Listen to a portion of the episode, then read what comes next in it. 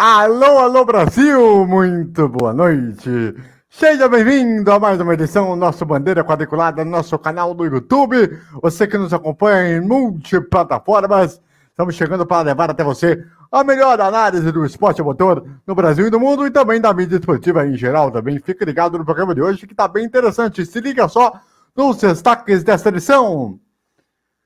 A MotoGP que teve a primeira etapa nesse final de semana e sem Mark Marques, que não viajou.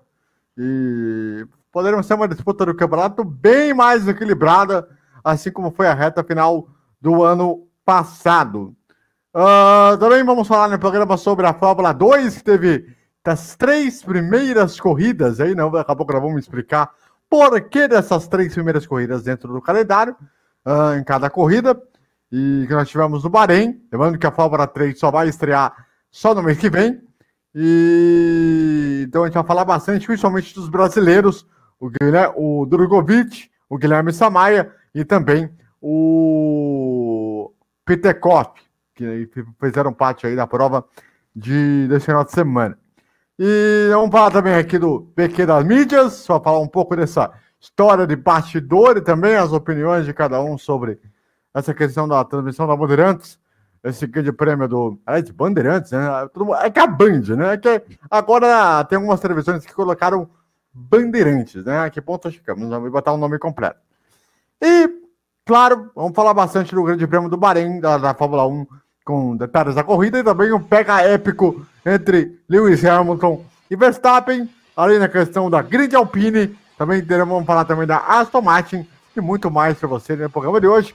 Então já lembro para você se inscrever no canal, ativar o sininho para receber as notificações e deixar aquele likezinho maroto para que a gente possa ampliar a divulgação para os amigos de todo o território nacional que nos acompanha aqui no Bandeira Quadriculada, tá certo?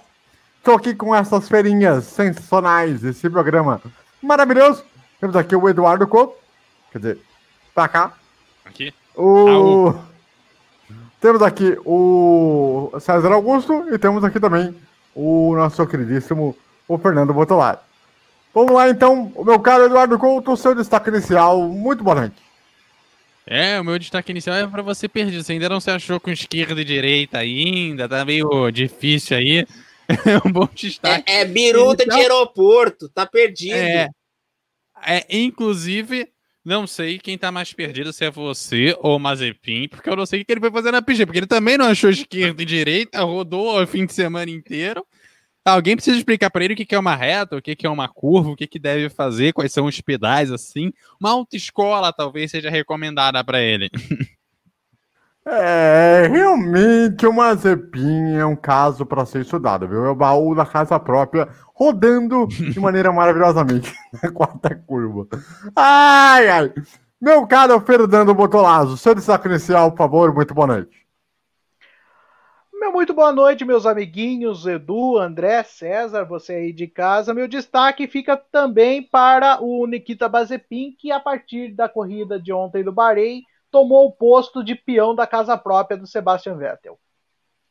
É, exatamente, é uma, uma beleza aquilo ali. Triste para um em um ser patrocinadora da Haas com esse piloto ridículo que é ser Mazepin, pelo amor de Deus. Uh, César Augusto, seu destaque inicial, por favor. Muito boa noite. Eu não sei quem acha mais senso de direção que o Mazepin. Ou ele tomando vodka, ou ele indo para algum lugar de entretenimento adulto? Boa! É boa, uma boa questão, uma boa questão. Antes da gente falar do primeiro assunto, traz pra cá aqui, garotinho. É o seguinte, eu tenho que passar um recado para vocês aí que nos acompanha em todo o território nacional. Uh, você aí do outro lado da tela e você precisa consertar ou comprar uma lavadora, não esquente a cabeça. Liga, liga para o Hospital das Lavadouras. Aqui é a sua lavadora vai receber os cuidados necessários para ficar boa novamente. E se você não tem uma ainda, uh, aqui você encontra muitas opções de máquinas de lavar, com marcas como Brastemp, Electrolux, Consul e Panasonic. Se interessou? Então liga lá. Fale com o Alexandre pelo telefone DDD 11, o código de, de operadora é 15 98 135 2825. Repetindo, DDD 15 9835 2825. Hospital das Lavadoras, cuidando da saúde de sua lavadora. Muito bem. Vamos então agora aqui para falar do primeiro assunto, que é a primeira etapa da MotoGP no Catar. Uh, e que não tivemos a presença do Mark Marques, né? Para você que não se lembra, ele que sofreu aquele acidente no ano passado, tá voltou aí a se teve processo de recuperação, passou por cirurgia, tá aí um bom tempo fora e se esperava que ele fosse estar ah, na prova de, de ontem. Né? Até o box chegou a ser colocado lá com o nome dele, mas no fim das contas ele acabou que não aparecendo ah, para esse final de semana. Ô César, uma coisa que me chama muita atenção eu queria que você falasse um pouco disso aí. É, é a questão de. O, nós temos um equilíbrio de equipes e tudo mais e tal. Talvez até essa ausência do, do, do, do, do, do Marques ela pode ser até positiva para a MotoGP, porque é, em comparação com a Fórmula 1, tá tendo pouca divulgação, não tem muita repercussão. Então, talvez com um campeonato mais equilibrado, talvez possa aumentar um pouco da, da, da questão mais famosas aí, né? De noticiário maior sobre a categoria, não? É, sim, e para você ter uma ideia, ontem a vitória do Mac Vinales, Maverick Vinales, na, no GP de Losail, lá no Qatar, foi destaque na página de esporte motor da BBC da BBC Sport, o que, que não acontecia há quase sete anos. Então, e também tem outra.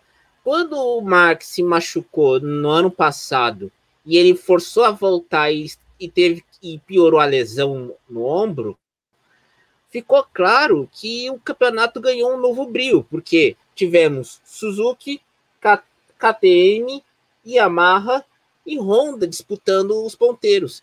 E tem um detalhe: nessa temporada, teremos Suzuki KTM brigando por vitórias. E a questão agora é a Aprilia, que não melhora de jeito nenhum.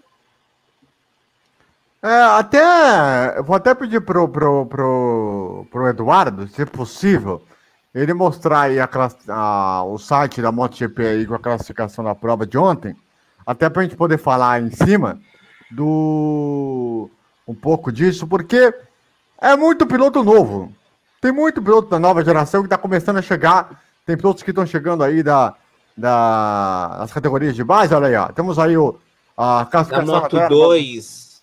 É, então vamos aproveitar para botar em tela cheia aí, até para a gente poder falar um pouquinho sobre isso. Nós tivemos aí a vitória do Vinhares em primeiro, com o Zarco em segundo lugar. A terceira posição foi do Francesco Bangalha, da Itália. A quarta posição foi do Juan Mir. A é, quinta é... posição. Diga. Não é Bangaia, é Binai, Banaia.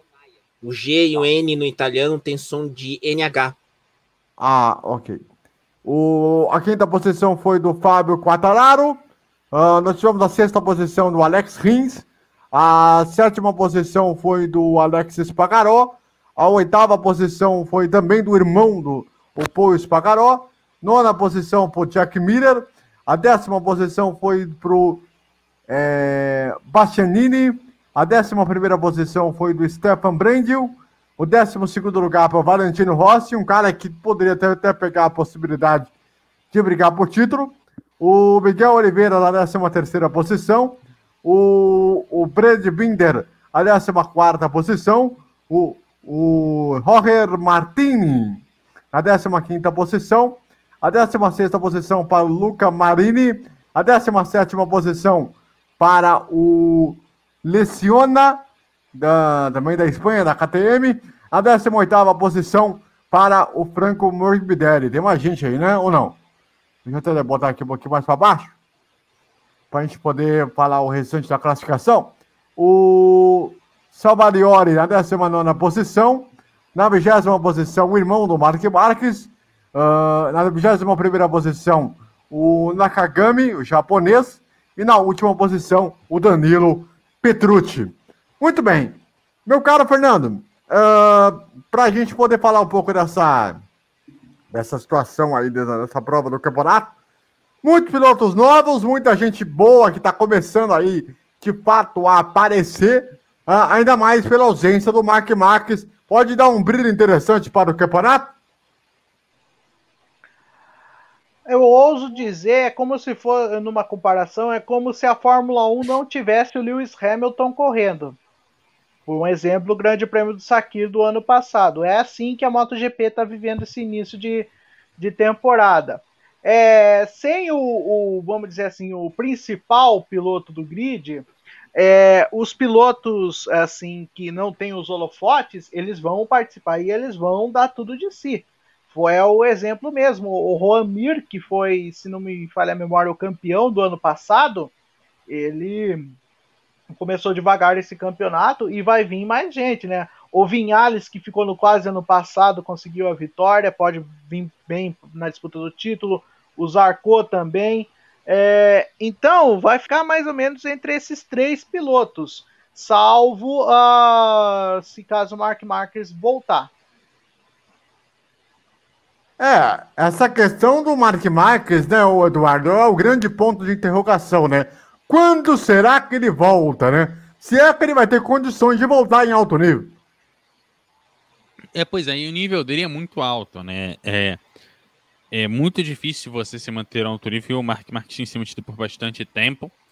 E o grande nível do Mark Marques é, é uma coisa que a gente viu muito ele fazendo, principalmente no auge da carreira, 2014, 2015, né? Ele fazia isso antes, depois continuou fazendo, mas nessa época ele fa... eu acho que foi o auge dele fazendo, que era na liderança ele conseguia é, ir irritando o, o piloto logo atrás dele, independente de quem fosse, e ele, o, o cara tentava passar, não conseguia, tentava, não conseguia. E o cara ia ficando é, irritado porque o Mark Marques conseguia, joga, joga a moto para lá, joga a moto para cá, faz isso, faz aquilo. E, e o, quem estava atrás não achava espaço, ele ia ficando irritado até que ele caía sozinho, sabe? Ele ia atacar o Mark Marques e na, pra, na entrada para o ataque ele acabava caindo. Então, eu acho que esse é o alto nível do Mark Marques, que talvez seja difícil dele voltar. É muito mais difícil você irritar alguém quando você está precisando muito mais se poupar e, e, evitar uma nova lesão e que você não pode ficar dando desdobre na moto para ela parecer que para a moto parecer um carro. Para ficar difícil de quem tá, tá atrás de você te ultrapassar. Então acho que esse é o alto nível do Mark Marques que talvez é, acabe se perdendo.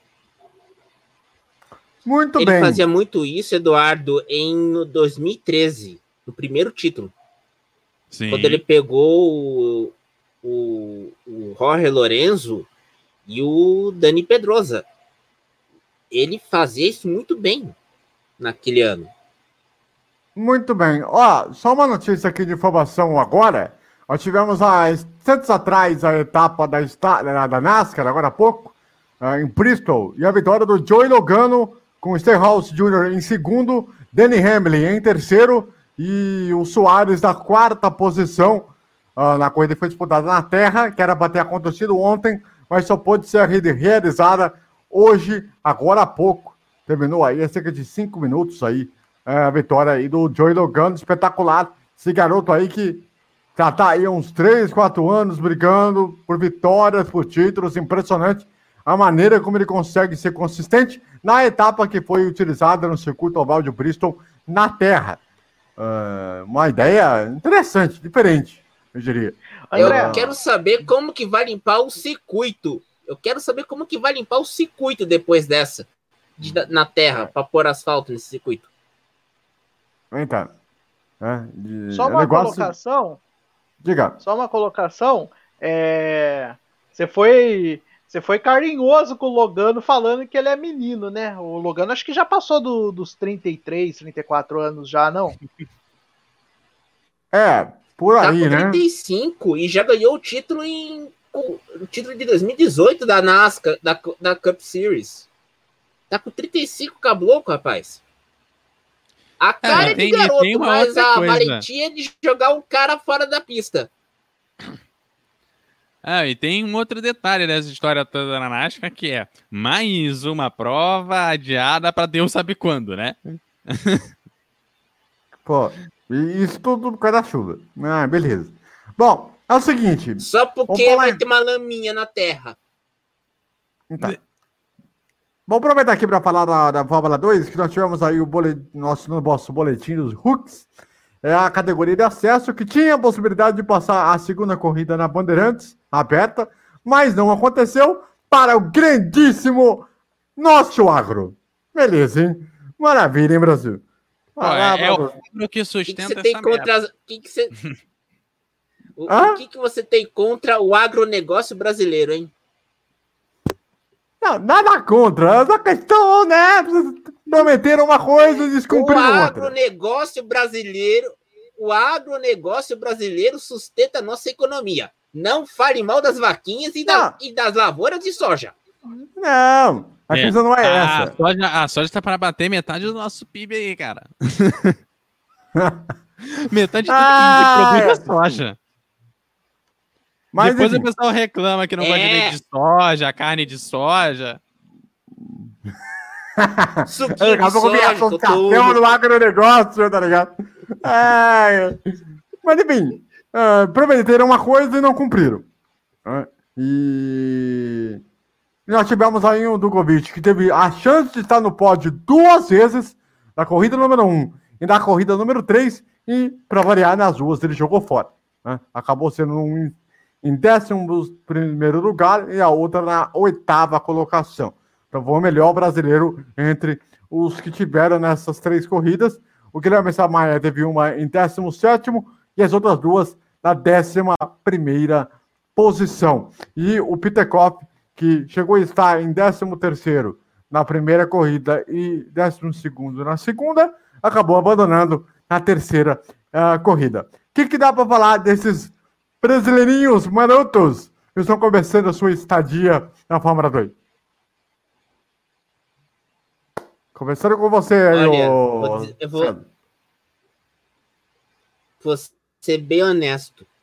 Dá pra segurar a ejaculação precoce e, jo- e correr direito, pelo menos? Que eu vou Ah, falar uma aí- coisa. Os caras querem enfiar correr. Mas o Bittencourt tá numa equipe muito A- fraquinha, né, ABC? César? Eu sei. Mas eu acho que é o seguinte: você tá numa equipe fraquinha, a gente viu isso na Indy Lights. Quando você fazia uma barbeiragem com o carro, você que pagava a conta, certo? Era assim Sim. com o, pilo- com o Matheus Leist. Você tá na Fórmula 2. Aí você quer mostrar serviço. Cara, calma. Você sabe que tem duas corridas no fim de semana. E as duas. se- E você tem que fazer classi- classificação para a primeira corrida e contar com o grid invertido na segunda. Você tem que tomar cuidado. Tá com ejaculação precoce essa coisa. Aí não dá certo, meu filho. É, aliás, eu até vou perguntar pro Fernando o seguinte: o que, que tá botando pro Drogovic hein, pra ele poder fazer algo de decente? Porque no lance com o Larson, ele, vai pra curva totalmente afobado e acaba acertando o amiguinho.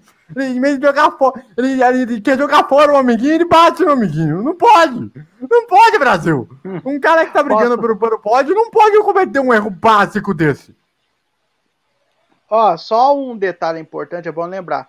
O Petekoff abandonou na terceira corrida porque, ines... porque por causa do calor, e, é, o extintor de incêndio do carro dele foi acionado automaticamente e foi acionado, né? Disparou o extintor e ele ficou com, a viseira tudo lambuzado do negócio do extintor. Mas vamos lá.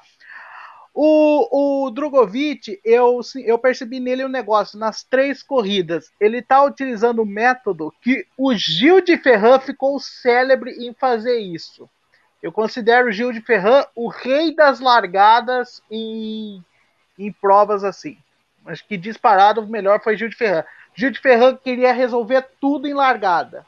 E boa parte das vezes ele sempre se ferrava. O Drogovic está parecendo ir para o mesmo caminho. Eu acho que ele concordo plenamente com o César. Ele tem que ser mais calmo, ele tem que ser cerebral nas corridas, porque, assim, quando ele venceu as corridas, ele foi cerebral, isso quando a equipe também ajudou nos pitstops, o que não aconteceu de novo nessa primeira corrida pela Virtuose.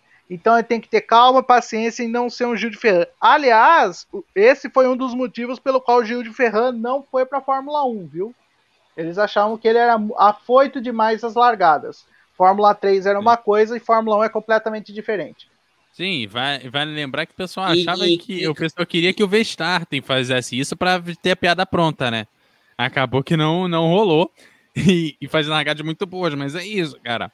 É, não dá para você largar igual afobado. Isso aqui não é aquele, né? Aquele, isso, primeiro que isso aqui não é joguinho da NASCAR, que você faz qualquer merda naquele jogo e não destrói o carro. E dois, não é modo indestrutível de, de joguinho de Fórmula 1, entendeu? Não você não pode fazer igual a, a, a Nissan. Se não me engano, foi a Nissan que levou lá para as 24 horas de Le Mans o pessoal que jogava corrida virtual, botou o pessoal para jogar. Os caras não completaram a prova, não, tá? Tudo bem que foi o carro que deu problema, a, não foi nem culpa dos pilotos, Nissan coitados. vergonha de do 2015. É, mas levou lá o pessoal do, do, do virtual para correr lá. Vergonha de 15 lá, com aquele carro horrível. É, que na verdade, coitado dos caras, tá? Fazendo. Os caras até que tinham. Não eram maravilhosos, mas tinham uma consistência. Eles iam levar o carro até o final, mesmo que chegassem em últimos. Mas o carro não ajudou, cara. Coitados. Ah. É, e agora a segunda corrida, se não me engano, vai ser aonde mesmo? Na, da Fórmula 2? Vai ser em Emília-România. Ah, na Emília-România, né? Ah, se não me engano, a Fórmula 3 vai entrar lá, né? Vai começar o seu campeonato vai, vai lá, entrar, né? vai entrar. É, e o Band Esportes vai ser o exibidor da, da Fórmula 3 e da Fórmula 2. Bom, já que estamos falando de mídia, uh, nós tivemos aí a grande novidade do final de semana, talvez do mês, talvez do ano, provavelmente. que foi a entrada da Fórmula 1 aí. a entrada da Fórmula 1 aí na rede Bandeirantes de televisão e de comunicação. Bandeirantes, o canal do esporte. Exatamente, que o Sérgio Maurício agora ele chama de Band o canal do esporte. É o slogan que ele que ele tem falado agora. E aí, alguns pontos chamaram a atenção, que até eu vou comentar com, primeiro com o Eduardo, e depois eu vou colocar para você tocar na roda para vocês aí também discutirem. Primeiro ponto, vamos começar pela maior polêmica de todas, a questão das afiliadas, meu caro Eduardo. Qual foi o grande problema? Você não pode começar. Você, por que você não começa leve? Vamos falar de coisa boa. Vamos falar que deu certo o projeto. A audiência começa logo com problema. Aí fala, não, porque aí já... Depois o pessoal vai falar que a gente não quer que, veja o projeto vá pra frente, pô. É. De fato. Vamos lá, vamos, vamos, começar pelo pior, depois a gente falar das coisas boas. É, as afiliadas é, têm um contrato, toda afiliada tem lá o seu contrato. É, tanto a Globo, por exemplo, tem lá os dela, então ela, você não pode vender horário, não pode ter aluguel de horário. Então você tem que passar os jornais, a maioria com os nomes protocolares de é, RJTV, SPTV, STV, alguns ainda tem uma ou outra variação para Jornal do Almoço, Jornal do sei que e tal, uma ou outra variação ali mas no geral tem tudo mais ou menos padronizado de nome, padronizado nos gráficos, padroniza tudo. A Record adotou esse modelo no meio dos anos 2000, boa parte da programação é, de segunda a sexta é padronizada, com os balanços geral, cidade alerta, bonitinho. A Band não tem tanta padronização, a grande, o jornal padronizado dela é o Band Cidade, mas mesmo assim tem gente que exibe na hora do almoço, tem gente que exibe no fim de tarde e tal. E o grande problema é a faixa horária combinada, que é de sábado de 6 ao meio-dia e domingo de 6 da, da manhã às 10 e meia. Uma solução simples por área das afiliadas seria puxar ele para mais cedo. Depois do, do horário dos filmes da madrugada, entre 5 e 15, 5 e meia, às vezes quando o filme é muito grande, 5 e 45, a Band exibe mais info, por exemplo que nada mais é do que um bloco de jornalístico bem dos Michuruca. que nada, nem É apresentador tem, verdade. que poderia, por exemplo, ser ocupado por, bloco- por um bloco local, sabe? É, que dá, dá para ser usado, sabe? Para para ocupar aquele horário e você já puxa para mais cedo, já ganha uns minutos, já seria uma ajuda e você poderia já é, cumprir o horário local por inteiro. A Globo fazia muito isso, de dar uma puxadinha no filme, de diminuir ali um pouquinho a Santa Missa, e aí ocupava o horário. Quando a Fórmula 1 era mais cedo, então ela ia puxando né, a programação para mais cedo e botava ali. É uma solução, mas não resolve o problema dos programas que alugam o horário e que alugaram o horário mais diverso. Tem desde sorteio de título de capitalização até a igreja e passando por programas de culinária, serviços e sabe lá Deus o que. Entendeu? É, então É, tem de o- tudo o- e cada o Eduardo tem o narrando esse o Eduardo narrando esse problema, o André tá tendo um ataque no de riso que eu, eu, eu fico em- eu fico muito emocionado que o André ele perde a seriedade rapidinho e ele já tá rindo agora porque falar do horário infomercial é, um, é uma coisa maravilhosa. É uma O beleza. lado prossiga. positivo, a informação boa que eu tenho pra dar é que no domingo de manhã nenhum horário é alugada pela saudosa, saudosa é, shop de várias coisas, né? Que vende uns coisas pra Ah, emagrecer. Shoptime. É, ah, Shoptime, é Polishop, as coisas do gênero. Você não quer chegar nesse podcast. Sim. Pelo menos isso. nós O famoso livres. 1406. O famoso 1406, exatamente. Estamos livres disso. Pelo menos nessa faixa. Eu tô falando sério, pô. Eu tô falando sério. Mas aí tem outro ponto, mas aí tem outro ponto, né, o, o Eduardo, que é o seguinte. Mas tem outro ponto, né? Que é o seguinte, que é o seguinte. Ah, tem esse fato das afiliadas que tem esse problema que é escasso, tanto que até o Fernando, o Fernando nos falava aqui em off que a Band Mais, que é a Band Campinas atual, vai tirar o band motor, os band motores do domingo de manhã, vai passar para o sábado às nove e meia da manhã, né? como forma de tentar compensar para poder garantir as corridas que serão às 9 horas da manhã, né? para que É, pode... é, a maioria é às 10, na verdade. A das 9 e a das 8, que são. Das 9 são duas corridas só, ou três, e tem uma às 8, que é da Rússia. Até, até, onde eu, até onde eu tô puxando da cabeça, tá? Me corrijam aí se eu tiver errado. Não, No é geral, da é Rússia, é da 10. Rússia das 8 horas. às 8 horas. Então, é, a da Rússia é que mais preocupa, porque ela é integralmente no horário local e vai- precisa fazer um malabarismo muito grande para botar essa corrida na íntegra. No resto, é mais tranquilo de mexer, porque muitas afiliadas não ocupam o bloco inteiro. Muitas. Existem algumas que sim, tá? Que essas são mais problemáticas.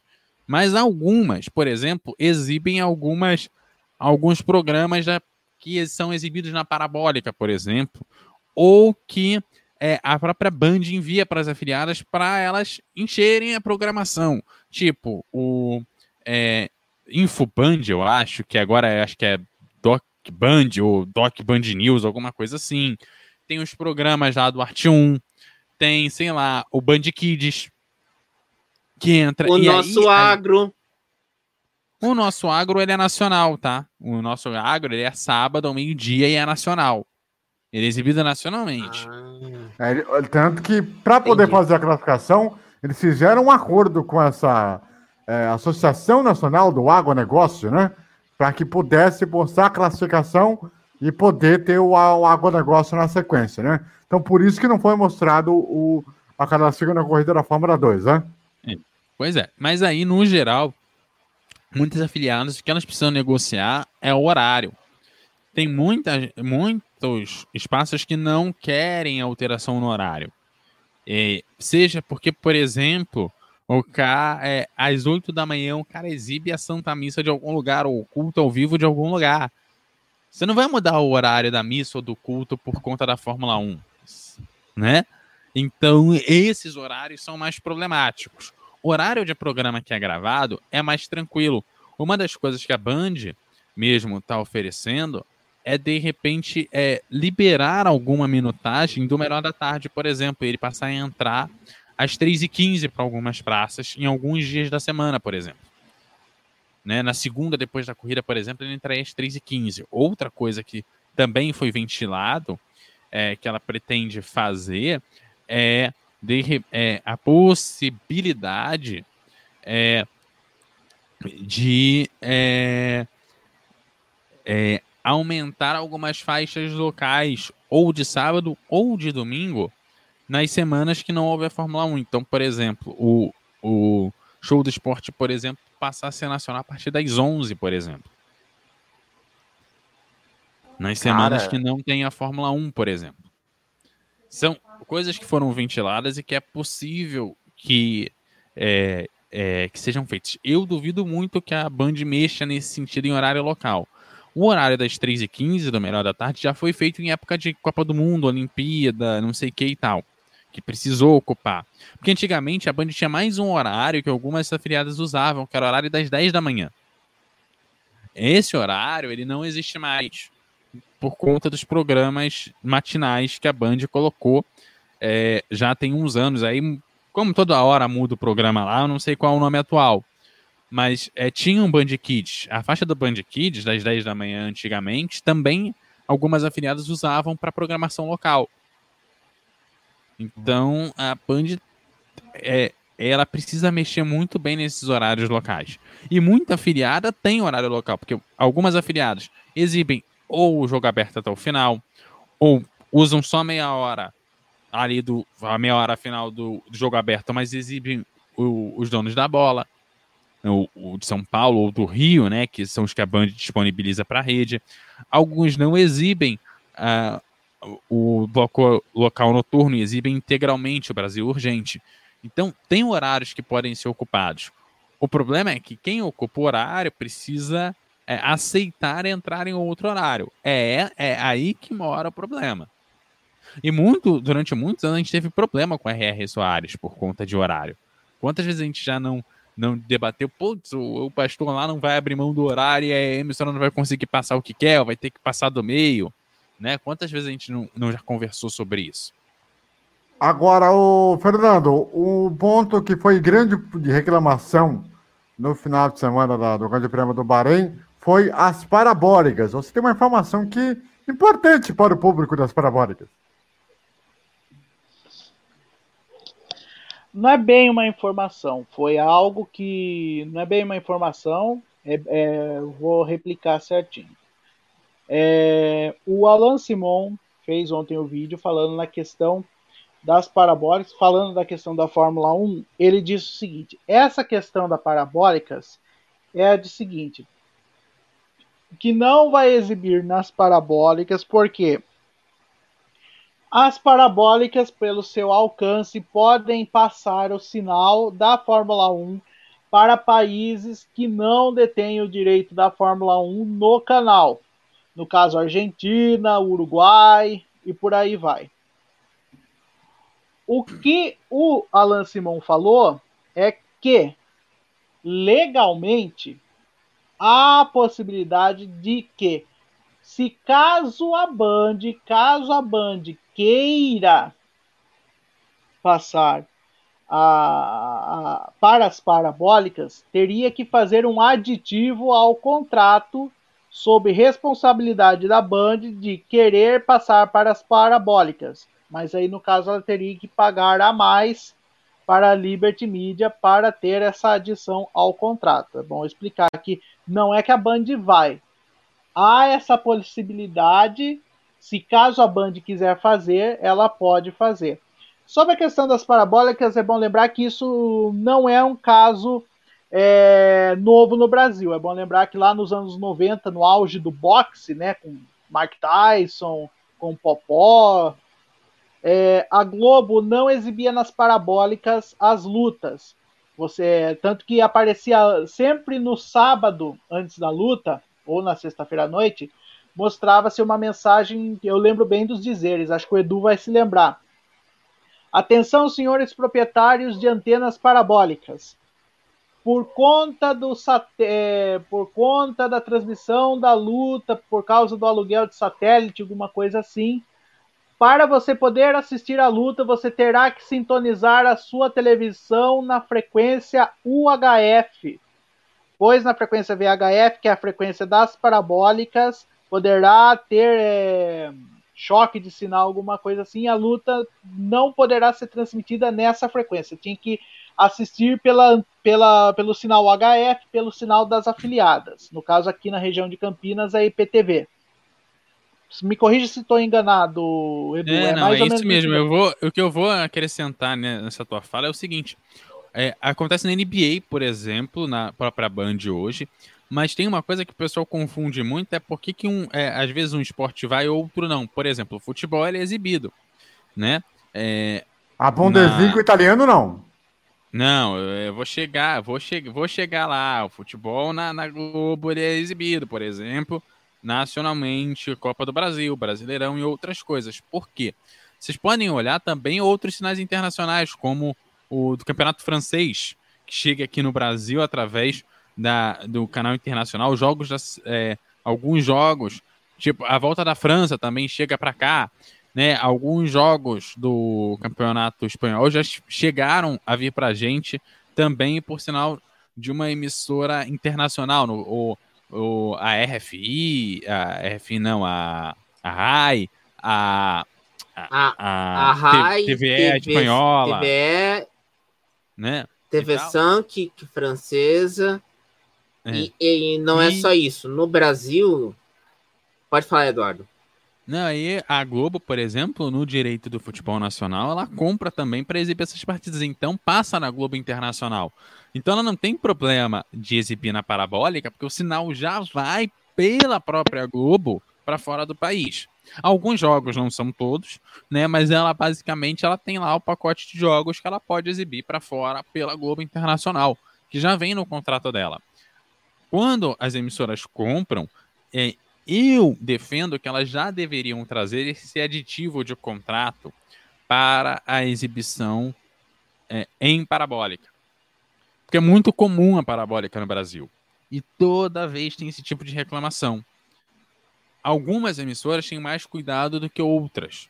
Tem ou tem determinados esportes que não vão para as parabólicas pela questão é, de ter direitos exclusivos em países vizinhos. O boxe era muito comum ter direito exclusivo pra, na Argentina, no Chile, né? E até no Equador, que é, o esporte é, tinha mais é, expressão, né? Aqui no Brasil, por exemplo, a gente nunca teve problema com o MMA, por exemplo, no caso do UFC. Porque não tinha contratos de exclusividade nos países vizinhos. Mas lá fora tinha muito problema com o Brasil, por exemplo na compra, por exemplo, de coisas exclusivas, por exemplo, de Olimpíada e Copa do Mundo, por exemplo, que é muito comum a compra dos direitos exclusivos. Então, lá fora, nos países vizinhos, tinha problema com parabólica, porque senão não pode chegar no Brasil. Então, não é um problema só nosso. É importante frisar isso. O... Sobre questões positivas, transmissão na Band, Band é excelente, né, o, o César? Você há de concordar, né? excelente, não só na TV, mas também na rádio. Na Band News foi muito bom também a audiência também. Com o Odinei Edson, o Ico foi chamado para entrar no lugar da Juliane Serrazoli, porque a Juliane está na, fazendo função na UOL e na TV, e foi tudo bom. E eu vou dizer mais, na questão de direito de transmissão, as, o aplicativo de rádio de internet tipo Tunin a, quebra essas, essas barreiras contratuais que tem na parabólica, mas só por rádio. Eu ouço, eu vi na sexta-feira o jogo do Six Nations entre Escócia e, e França pela, pelo Tunin na BBC Red 5 Live. Então, vamos dizer assim, você tem restrições, Mas tem aquela questão: como cortonar isso? É, esse é um, é um ponto que também cabe de, de especulação, né? Mas enfim. E você, Fernando, o que você achou? A transmissão foi muito boa. A transmissão foi muito boa. É, muita interação antes, durante e, de, e, a, e, pós a corrida, não só não só ontem, mas o fim de semana inteiro a Band deu um carinho muito especial para a categoria. É, muitos fãs dizendo que foi uma transmissão excelente e que esperam que continue assim, né?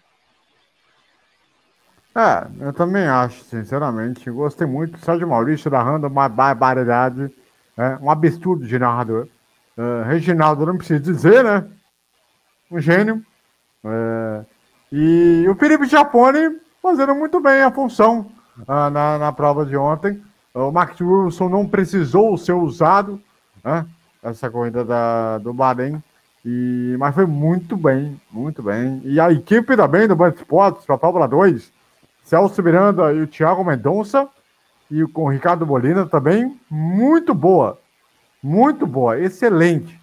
Uh, eu acho que só tem aí a melhorar. E a questão que mais chamou atenção foi a cota de patrocínio, uma cota só até agora, que foi a Claro, que a Claro simplesmente aparecia em tudo qualquer jeito. Em tamanho pequeno, em tamanho maior, enfim, então um negócio maluco. Vamos ver se vai ter mais cotas depois da audiência que nós tivemos hoje. E é até bom para esses caras que curtam de analisar direito de, de televisão, tendo uma coisa, a realidade das emissoras, cada um tem a sua.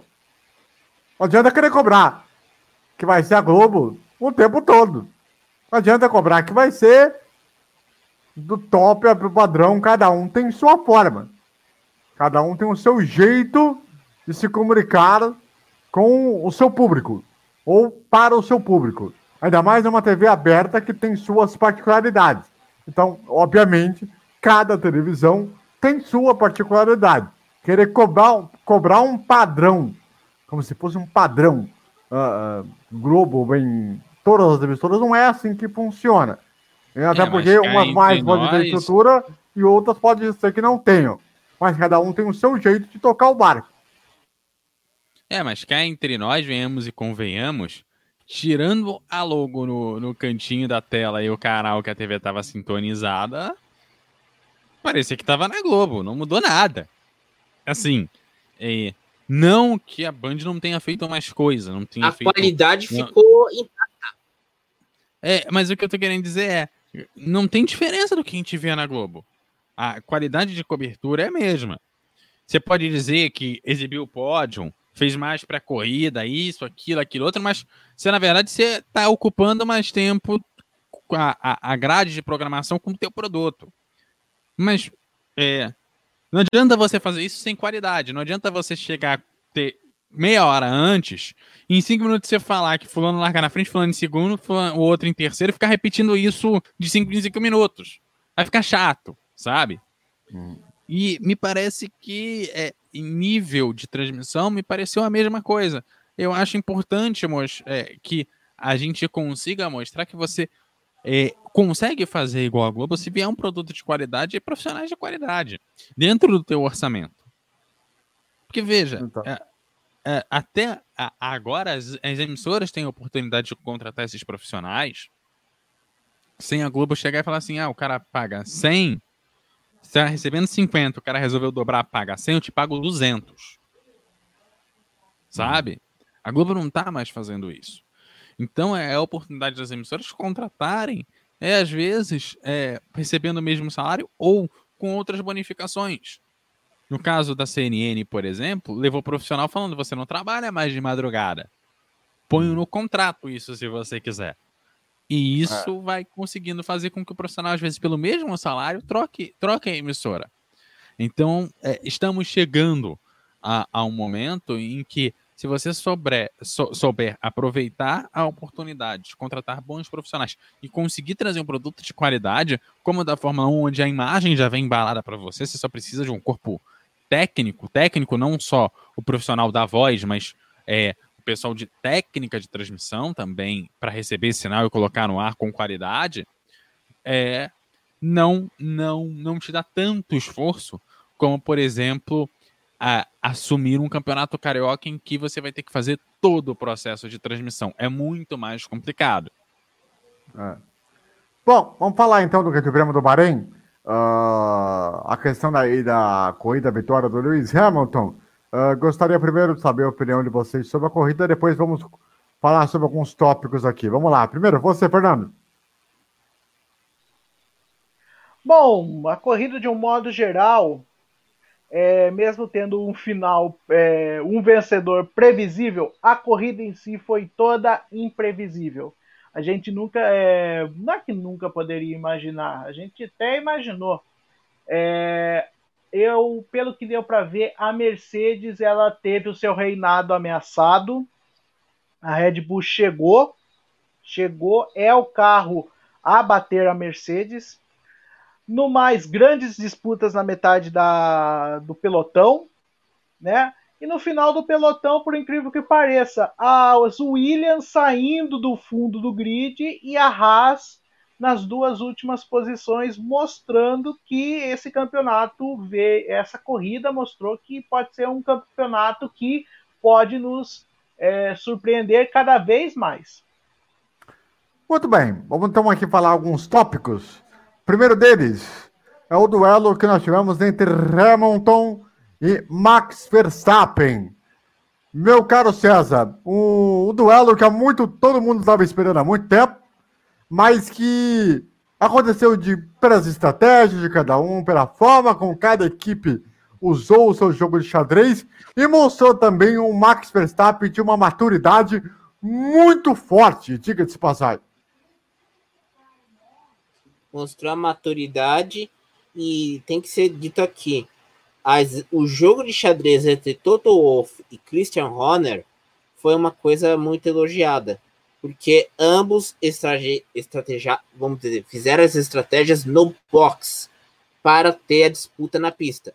Então, é isso que tem que ser dito aqui.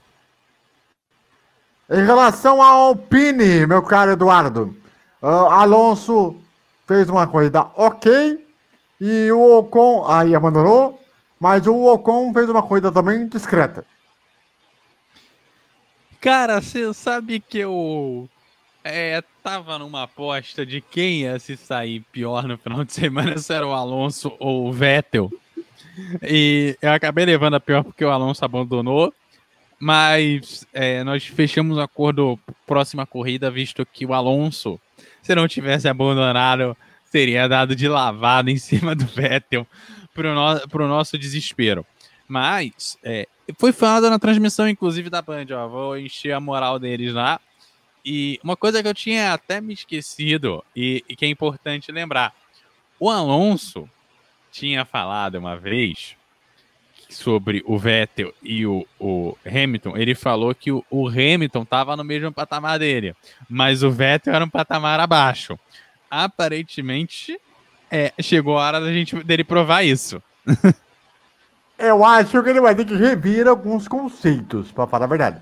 Porque o, o, Alonso, ele tá num carro que teoricamente é superior a, a Aston Martin, e, a, e o Vettel, ele infelizmente tá apanhando do, do Lance Stroll, né, Fernando? Olha, eu não tô querendo dizer isso. Eu tô esperando a próxima corrida, mas eu estou, estou chegando naquela possibilidade que eu já tinha falado lá atrás, há mais ou menos uns dois, três anos atrás. Vocês jogaram pedra em mim. Vocês falaram, ah, você tá falando eu não besteira. Tava, ó, não tava tá... nem aqui, hein? Ó, já, ó, pra avisar, não tava nem aqui, hein? Não, não. Vou o tirar o, o meu da reta logo. Joga agora, joga no ventilador. É. Vai, é. fala. Joga no ventilador. César tá de testemunha e André também.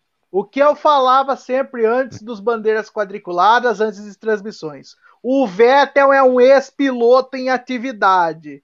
Ontem foi a, a, a, pequena amostra de que a minha, a minha tese está, é, é, é verdadeira a minha tese está verdadeira. Ele parou de rodar, ele passou o título de peão de casa própria para o Mazepin, que nós já vamos falar dele, mas a questão de ex-piloto em atividade está aparecendo. Ontem foi a pequena amostra. Se, se concretizar na próxima corrida, eu só vou me referir a Sebastian Vettel a partir de então como ex-piloto em atividade. Muito bem, a não ser que. Ó, vocês estão gravando isso, né? Vocês estão gravando Aí, isso. tá né? no YouTube. O YouTube tem a função de permanecer no ar para, para questões de registro. Então vocês estão ligados. Ah, Se é o um Vettel. registro para a eternidade. É. Ó, se o Vettel ele pontuar nesse campeonato, nós vamos trazer esse trecho do programa, desse programa de hoje, que o Fernando falou aqui nesse programa. Toda vez que o Vettel pontuar, eu vou vamos colocar esse trecho aqui no programa. Aqui nesse dia 29 de março. Pra, pra falar, até pra completar a questão do GP do Bahrein, queria falar da Ferrari. É, que deu um passo na frente, comparado ao ano passado. Ah, e até, né, Eduardo? O Leclerc parece que evoluiu muito comparado ao ano passado. E o Carlos Sainz já chegou também com o pé na porta, indo muito bem. Pois é, cara, a, a Ferrari me surpreendeu. É... Não vou falar que positivamente, porque me surpreenderia positivamente se ela fizesse o bom trabalho de dois anos atrás e estivesse lá brigando com a Mercedes, coisa que não tá fazendo direito. Mas é, eu achei que qualquer hora dessas ela ia estar brigando com a McLaren no fim do grid. Não chegamos lá, estamos, voltamos para o meio de pelotão, onde é o lugar da Ferrari. É, ela passa, ela passa cinco anos na ponta, nas cabeças, 20 no meio de pelotão. Então voltamos pro lugar de sempre. E aí a Ferrari vai ficar ali devagarinho, vai ficar fazendo aquele 1-2 ali. De repente, até o fim do ano, consegue um pódio, de repente até uma vitória. Principalmente porque parece que o pessoal resolveu no final do que deveria ser o tudo estabelecido, que é o final do regulamento, que não deveria mudar nada, que deveria estar tudo estabelecido. A, a, a Mercedes dominou o regulamento inteiro. A última coisa que a gente esperaria no último ano do regulamento é ter, ter ali, a gente tem três, quatro equipes brigando para estar no pódio e conquistar, de repente, uma vitória se alguém vacilar. O Hamilton quase não ganhou. Ele tomou um, uma, um, um, um pique. Tomou um pique ali, cara. Que. Quando foi a última vez que você viu ele tomar um pique? Não foi com o Vettel, que o Vettel rodava antes de dar o pique. Acho é que foi em dois, antes do Vettel dar a rodada em 2016. O grande esbalha. Né? Essa que é a grande verdade. Ali- Aliás, e o Hamilton só ganhou a prova por causa que a direção de prova o pressionou o Verstappen a devolver a posição por causa que ele fez a ultrapassagem pelas quatro rodas fora da pista naquela curva 4. Então, que dizem que teria sido um, Eu acho que um vou, requerimento. acho que eu vou fazer um protesto aqui. Abora essa história de limite de pista, cara. Vamos acabar com isso. Vamos acabar com o limite de pista, então. Então, o problema é que aquela curva 4 foi aonde o Grosjean né, teve o, o acidente. Então, assim, talvez a direção de prova Exato. tenha entendido. Na verdade, foi no final da curva 3, né? Foi no final da curva 3. Foi onde o Mazepin bateu, só que do outro lado. Sim. É, vocês entenderam o que eu quis dizer. É, pegaram um Aham. ponto ali específico para justificar. Só que acabou sendo Viu? determinante para a prova. Viu? Se limite de pista fosse punição severa, o Alessandro Zanardi nunca mais poderia ter entrado em um carro de corrida depois de Laguna Seca em 96. Exatamente. É, isso que eu achei meio nutrela na demais a decisão. ainda por cima. Aham. Hum, é, então. Ah, vo- voltou bom senso. Faltou bom senso. Se fosse realmente, tipo, o, ocorresse um acidente, algo do tipo, ok. É até compreensível. Agora, naquele caso ali, já tava com meio carro na frente. Não fazia sentido você botar. Ah, porque tava nas quatro rodas para fora da zebra. tá ligado? Muito mimimi, pelo amor de Deus, na direção de prova. O Michael Marcy, né? Que é o diretor de prova, foi muito mimimista demais, velho. Na moral. Uh, sejamos bem honestos aqui. Enfim, vamos então aí para as considerações finais neste programa. Começando aí com o senhor Eduardo Couto. Olha, a minha consideração final de hoje é, é, é que o pessoal do Bahrein, boa parte do pessoal lá da Fórmula 1 foi vacinado. Então, é, é uma categoria que está se tornando uma das mais seguras do mundo atualmente, graças à vacina. Está saindo melhor do que o futebol, outras modalidades de automobilismo, outros esportes, graças a essa vacinação em massa que aconteceu lá. As equipes, algumas escolheram não vacinar. Foi o caso da Ferrari, que tá, escolheu seguir o procedimento italiano, e o caso da, do pessoal da Liberty, que é, assumiram uh, o calendário britânico. Eles querem se vacinar nos seus países de origem, porque assim é, a equipe inteira está vacinada e não só quem ficou restrito ao Bahrein. Então eles querem vacinar a equipe deles inteira junta. É, então, tirando esses casos gerais, é, é, pontual um ou outro que não foi vacinado nas outras equipes, mas não estamos falando aqui de casos é, pontuais. Então, acho que esse é o destaque final. A gente está tendo uma Fórmula 1 mais segura e talvez esse seja o grande ponto é, a se destacar num momento em que é, a gente vê que a pandemia pode ter ainda o que o pessoal está chamando de uma terceira onda. Muitos países estão com medo de uma nova onda e o Brasil talvez que dê ao mundo a terceira onda graças à, à variante brasileira, que é que deve causar essa terceira onda, é o que os especialistas dizem. Então, uma vacina é, numa categoria do tamanho da Fórmula 1, com a importância que tem a Fórmula 1, eu acho que é um exemplo para o mundo é, que a gente precisa vacinar e só com a vacina que a gente vai proteger a nossa população. Então, é, é, eu acho que esse foi o grande exemplo que a Fórmula 1 deu nesses, nessas três semanas que ela passou no Bahrein. Fernando Botorazzo. É, o meu destaque também fica por conta. Faço minhas palavras do, do Edu. Acho que a vacina é importante sim para a Fórmula 1, está sendo uma categoria muito importante. Meus parabéns à Fórmula 1 por causa disso. E um fim de semana, fica por esse fim de semana histórico na, na Fórmula 1.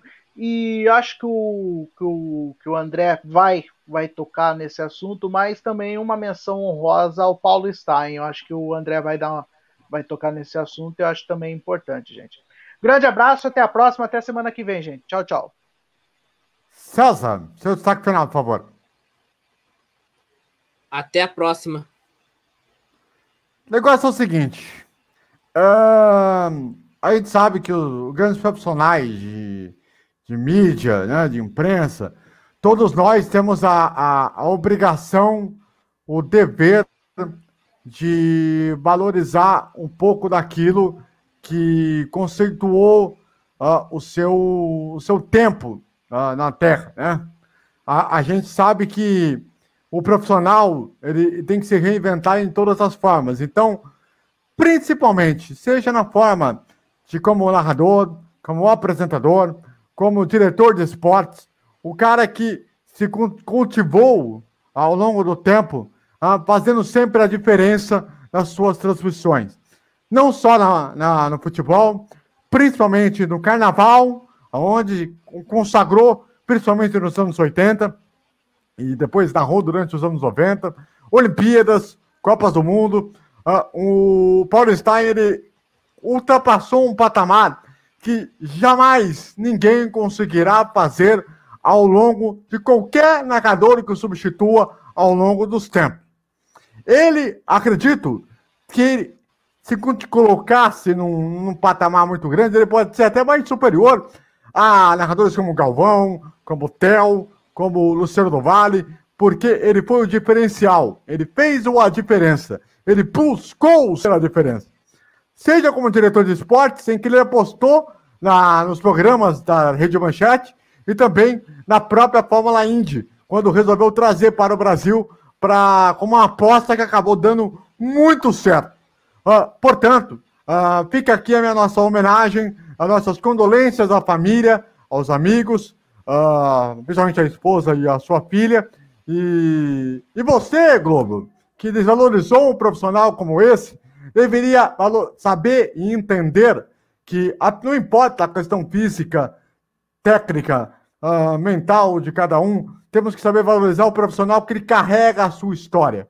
E é essa sua história que é o mais importante. E Paulo Stein deixa um legado irretocável, irrepreensível e principalmente histórico e eterno. Um grande abraço para vocês. Paulo Stein, descanse em paz.